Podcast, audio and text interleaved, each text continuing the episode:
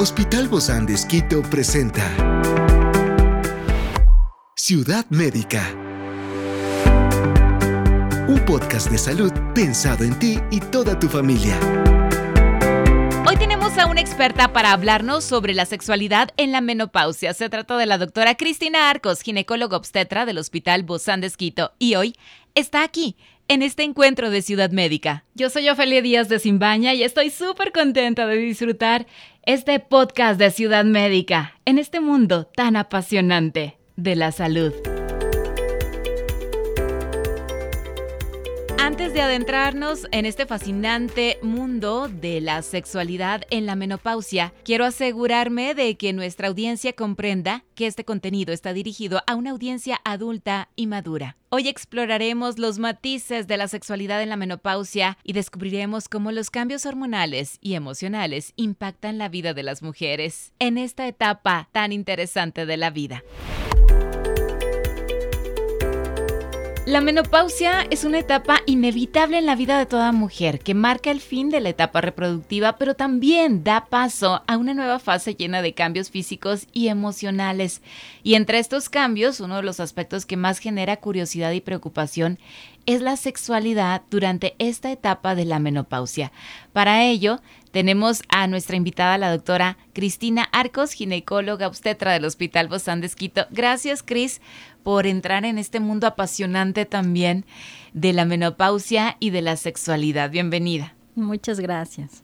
Bueno, al hablar de esto, ¿cómo afecta la menopausia a la libido y al deseo sexual en las mujeres? Yo me quiero centrar en que esta etapa no es una etapa para que nos vengan más dolores de cabeza, sino también es otra etapa más de la vida para tener plena satisfacción y poder vivir la plenitud. Ni tú ni yo aún la hemos vivido, pero nos preparamos para ello. sí, es verdad. Sabes que yo alguna vez me preguntaban igual acerca de menopausia y yo les decía que es una etapa de oportunidad y las pacientes me decían, no, doctor, está loca, o sea, usted no tiene idea de lo que es la menopausia, tener calores, resequedad vaginal, cambios del humor, tristeza. Le digo, sí, pero es una etapa en la que usted puede hacer algo al respecto, así como todas las etapas de nuestra vida. La menopausia también eh, es una puerta abierta a un nuevo vivir, porque generalmente estamos viviendo una nueva etapa en la que ya los hijos están más grandes. O ya no están. O ya no están en, nuestro poder, en, viviendo con nosotros. Y en, y en cuanto hablamos de sexualidad, una de las principales limitaciones que tienen las parejas con niños pequeños es que no tienen tiempo para vivir su sexualidad abiertamente. Esto ya no sucede durante la menopausia, especialmente cuando ya los hijos no están. Y la otra cosa es que también las mujeres experimentan una liberación de uno de sus principales temores en cuanto a la sexualidad, que es quedar embarazadas. Cuando ya no tenemos esa carga de que debo cuidarme para no tener un bebé, la sexualidad debería ser mucho mejor, más abierta, más frecuente. Pero ¿qué es lo que sucede? Los cambios físicos de la transición a la menopausia o de la menopausia propiamente dicha nos eh, dificultan esa sexualidad. No te permiten, no te permiten físicamente vivirla eh, de una manera adecuada. Pero eso se puede solucionar con tratamiento. Ay, qué bueno, ¿no? Qué bueno saber todo esto, porque, Cris, en esta etapa yo creo que, bueno, cada etapa uno puede vivirla con las dos caras. Sí. Puedes verla de la mejor manera o puedes verla de la peor manera. Claro. y así es toda la vida. No solamente es esta etapa de la menopausia, es cuando, cuando eres adolescente, luego cuando te casas, o, más o cuando eres joven, luego cuando te casas, cuando tienes tus hijos, y así cada etapa de la vida. Sí, y precisamente ese pienso que es el, la función de tanto los comunicadores y de los médicos, que al fin y al cabo también somos comunicadores. Claro. comentar que es posible tomar y elegir cómo quiero vivir esta etapa de mi vida y recurrir a un tratamiento y que es posible y que es de una forma muy sencilla.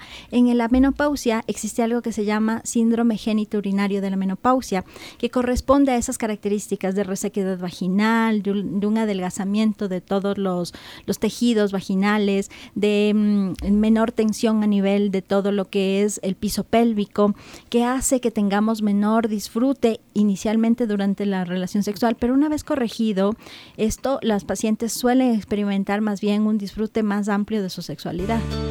Experiencias excepcionales son el motor que nos anima a trabajar por la salud integral de nuestros pacientes. Expresamos el amor de Dios para dar prioridad a la vida por sobre todas las cosas. Seguimos con nuestro compromiso, la seguridad del paciente. Hospital Bozán de Esquito, a la gloria de Dios y al servicio del Ecuador. Qué bueno, ¿no? Saber esto. ¿Cómo se corrige entonces? Ya, que, ya queremos ir al, resultado, Pero, vamos a ir parte a parte, pero hay una relación entre estos niveles hormonales y esta satisfacción. Sí, definitivamente, definitivamente. Es importante tener en cuenta que hombres y mujeres somos diferentes, que generalmente los hombres tienen todo el tiempo una ideación sexual, la mujer no. Y esto se ve mucho más afectado cuando nosotros tenemos una caída brusca de nuestros niveles hormonales, especialmente de estrógeno y de, de, testosterona que se dan durante la transición a la menopausia.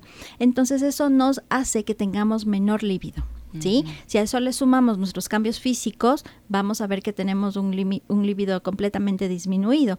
Pero en eso se puede trabajar, no solamente desde la parte farmacológica, sino también ahora existen múltiples eh, técnicas como por ejemplo el láser para tratamientos de, resequedad vaginal y también que eh, debemos eh, acaparar la esfera psicológica de la paciente porque generalmente son pacientes que están muy tristes, pero que también con medicamento mejoran durante la transición a la menopausia. Ahora sí, dime, ¿cuáles son esas estrategias y tratamientos para ayudar a las mujeres a mantener una vida sexual satisfactoria en esta etapa de la menopausia? lo primero que se debe hacer es una valoración inicial, ¿no es cierto?, en la cual se hace eh, una valoración del peso, del estado cardiovascular, se mira si cómo está colesterol, triglicéridos y se hace una valoración de si esta paciente es o no eh, candidata para recibir terapia de reposición hormonal.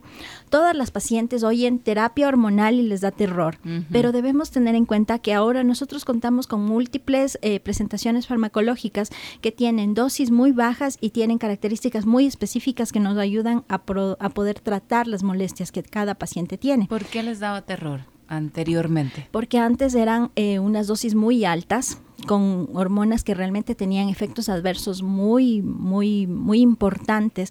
Pero ahora tenemos dispositivos como por ejemplo parches, aerosoles, las mismas tabletas por vía oral, tabletas vaginales, que nos ayudan a poder adecuar el tratamiento a cada paciente y con dosis muy bajitas. Ahora, yo he escuchado a pacientes o amigas que dicen yo prefiero aguantarme el calor, prefiero eh, aguantarme la resequedad, no quiero tomar nada, esto va a pasar, es parte de lo natural, eh, o quiero algo más natural, y prefieren aguantarse. No, realmente no es vivible. No es, no es, no es aconsejable, porque no necesariamente todas las pacientes van a recibir terapia de reposición hormonal. Hay algunas que no la necesitan, solamente con dieta, ejercicio, con análogos naturales también les va muy bien, dependiendo de lo que están experimentando, porque cada paciente es diferente.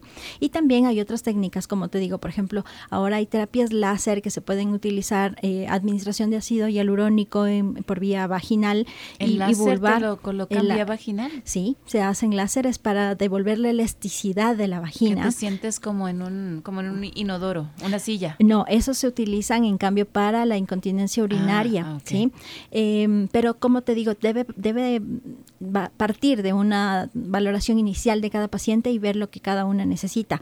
Pero hay, hay que tener en cuenta que el tener eh, las pacientes que han estado sometidas muy tempranamente a una transición a la, a la menopausia o una menopausia precoz tienen mucho riesgo como por ejemplo el riesgo cardiovascular, es altísimo en ellas. Mayor riesgo de infarto agudo de miocardio, mayor riesgo de hipertensión arterial, mayor riesgo de enfermedades cerebrovasculares y la otra cosa, un riesgo altísimo de osteoporosis. Entonces no es solamente esto de que yo me voy a aguantar los calores, sino que a largo plazo, si no recibo terapia de reposición o una, una reposición adecuada, puedo tener riesgos más altos. ¿Qué es la menopausia entonces temprana? ¿Es a qué edades? Normalmente las mujeres empezamos entre los 45 y 55 años de edad, eso en las latinas, eso es lo aceptable en la transición a la menopausia, pero hay pacientes que han dejado de menstruar, por ejemplo, en los 38 años, los 40 años, y quedan desprotegidas del estrógeno, porque el mm. estrógeno, no, que es la hormona que va acabándose durante la transición a la menopausia, nos, nos brinda una protección cardiovascular y contra la osteoporosis. Entonces, cuando quedamos desprotegidas tan tempranamente, seguro vamos a tener osteoporosis importantes que hay que corregir a tiempo. Sabes que yo comento mucho con mis pacientes generalmente cuando van con sus parejas y digo, sus parejas me deben amar a mí, porque yo siempre les digo, tenga vida sexual, tenga vida sexual, no abandone la vida sexual. Mira que hay un, hay un estudio muy importante que habla acerca de que las mujeres que tienen eh, vida sexual en la transición a la menopausia y en la menopausia tienen menor deterioro cognitivo que las que no tienen vida sexual. Repítelo, por favor. Entonces, es importante que haya contacto sexual o ejercicio para que no haya deterioro cognitivo en la transición a la menopausia. Porque muchos pacientes dicen, doctora, me olvido todo, no puedo concentrarme en mis, en mis actividades, no soy yo. Y les digo, tenga vida sexual. Va a ver cómo se acuerda. Hay que, corregir, hay que corregir la parte del síndrome geniturinario de la menopausia y mejora muchísimo el disfrute durante la sexualidad. Pero ahí también necesitarían entonces este papel de la, eh, la lubricación vaginal, por ejemplo. Eh, donde se puede quitar esta sequedad vaginal. Claro, es importante tener en cuenta que existen ahora muchos compuestos a base de ácido hialurónico, emolientes que ayudan a mejorar la lubricación de la, de la, de la cavidad vaginal, pero que también la esfera psicológica es sumamente importante.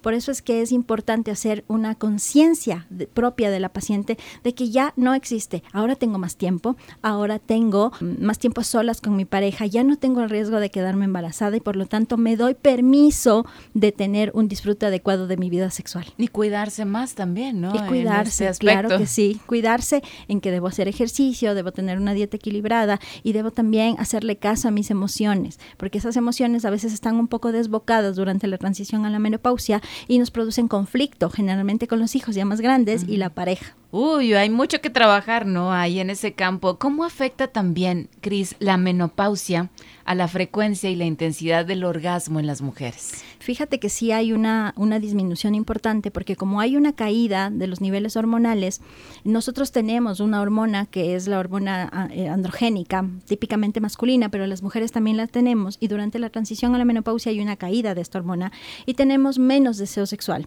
Si a eso nosotros le sumamos que hay resequedad vaginal, que hay dificultad para la penetración durante la actividad sexual y mucho dolor durante la relación sexual, definitivamente hay caída del deseo sexual en la parte de la mujer. Si a eso le sumas además que las pacientes generalmente suelen estar deprimidas, también definitivamente la esfera sexual se ve sumamente afectada. Por eso es importante buscar ayuda. Si nosotros, y es algo que las pacientes no muchas veces te dicen durante la consulta, van. Ciudad médica. Porque doctora, tengo calores. Que es la, vergüenza, ¿no? La vergüenza. Pero es importante que nosotros como profesionales preguntemos, ¿y cómo está su vida sexual? Algunas pacientes les, les choca mucho, pero yo pienso que es importante que abarquemos esa esfera que muy pocas veces nosotros la preguntamos, pero que es de vital importancia en la vida de la familia. Y si la ves que empieza a llorar, ya te dio la respuesta. Que sí, Existen obviamente muchos beneficios para la sexualidad femenina. Beneficios de la menopausia como tal, yo siempre les digo a mis pacientes, cuando usted piense en menopausia, piense en una transición. Ciudad médica. Me estoy readaptando a una nueva forma de vida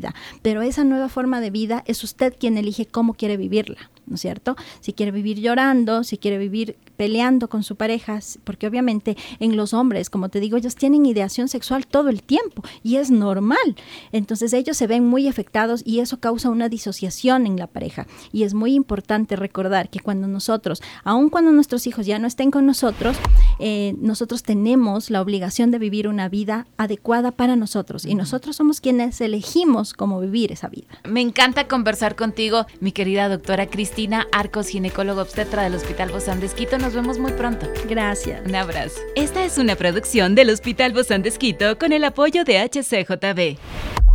Encuentra este podcast de salud en las redes sociales como Spotify, SoundCloud y todas las plataformas digitales. Gracias por acompañarnos en este capítulo de Ciudad Médica, un espacio para tu salud. Hasta la próxima.